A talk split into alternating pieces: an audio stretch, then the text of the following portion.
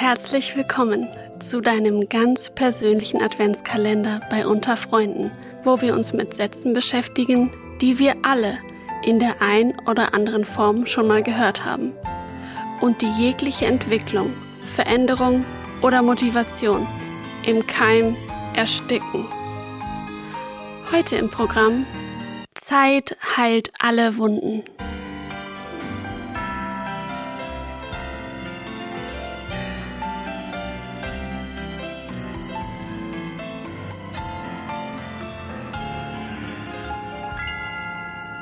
Den hört man irgendwie schon auch ziemlich oft in der Spanne seines Lebens. Ja, auf jeden Fall immer wieder an Punkten, wo man eben eine Verletzung erfahren hat. Hallo, liebe Anna aus der pädagogischen Begleitung der Freiwilligendienste in Deutschland. Hallo, liebe Eva. Man könnte erstmal denken, ist ja eigentlich lieb gemeint, oder? Auf jeden Fall. Ich glaube, es ist wirklich lieb gemeint, wenn einem das Gegenüber diesen Satz sagt, weil da ja auch was Wahres dran ist. Also ein Stück weit stimmt's ja tatsächlich, dass die Zeit alle Wunden heilt oder viele zumindest. Nur glaube ich, dass es in der konkreten Situation, wo wir eine Verletzung erfahren haben, nicht so hilfreich ist, weil jetzt gerade tut's ja weh und jetzt gerade ist der Schmerz noch da. Was löst es denn bei dir aus oder was hat es dann ausgelöst, als du den mal gehört hast?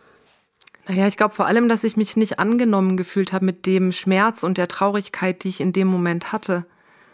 Dass ich mir da gewünscht hätte, einfach ein Gegenüber, ein Mensch, der, der da ist, der mich in den Arm nimmt, der mich, der mich tröstet Ah, vielleicht mhm. ähnlich wie mit physischen Verletzungen. Ich stelle mir so vor, wenn man jetzt einen Freund hat oder eine Freundin oder einen Partner, Partnerin, der oder die gerade eine Verletzung erfahren hat, ich weiß nicht, eine Schnittwunde, das Bein gebrochen hat, dann mhm. Würden wir diesen Mensch ja wahrscheinlich in den Arm nehmen und trösten und versuchen, diese Verletzung zu verbinden und würden der Person nicht sagen, hey, komm, steh auf, die Zeit heilt alle Wunden. Irgendwie ist es, glaube ich, bei, also bei einer körperlichen Verletzung offensichtlicher für das Gegenüber, dass jetzt gerade die Verletzung da ist und dass die erstmal ver, ja, verarztet sein will. Bei einer seelischen Verletzung scheint das irgendwie nicht so offensichtlich zu sein, weil sie eben nicht so sichtbar ist wie eine körperliche Verletzung und trotzdem ist sie ja da und in dem Moment dann akut.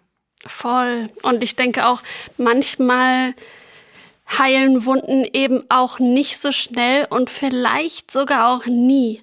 Und vielleicht ist das auch gar nicht so ein großes Problem.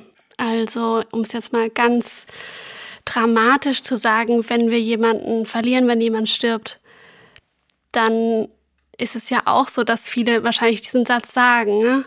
Aber es bleibt vielleicht immer eine Wunde. Und das ist vielleicht auch ein Stück weit in Ordnung so, dass man eher lernt, mit dieser Wunde umzugehen. Aber vielleicht ist sie nie ganz weg. Irgendwann kommt vielleicht eine Narbe. Aber vielleicht muss das auch gar nicht immer das Ziel sein. Also ich sehe es genauso, dass eben einmal es, glaube ich, Zeit braucht, damit Verluste und Verletzungen heilen können.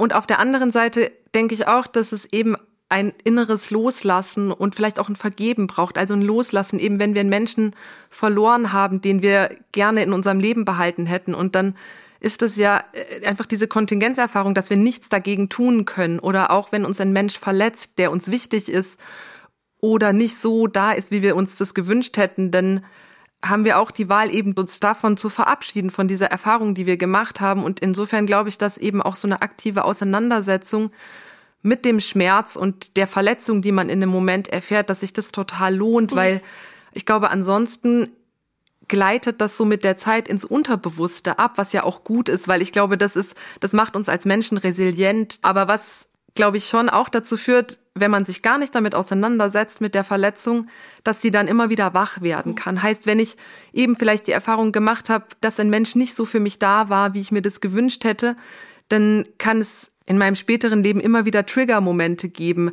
weil dieser Schmerz gar nicht in mir geheilt ist von dieser mhm. ersten. Erfahrung, die ich gemacht habe. Vielleicht auch oft in der Kindheit mit Elternteilen, die uns nicht so behandeln, behandelt haben, wie wir es uns gewünscht hätten oder nicht so da waren, wie wir es uns gewünscht hätten und genau. Das heißt, was könnte man denn machen, wenn jemand einem sowas sagt? Was könnte ich da antworten? Naja, vielleicht genau das, dass ich das weiß, dass die Zeit vielleicht irgendwann diese Wunde heilen wird, aber dass es jetzt gerade weh tut und ich jetzt gerade den Schmerz empfinde und mir wünschen würde, einfach in den Arm genommen zu werden und mhm. getröstet zu werden.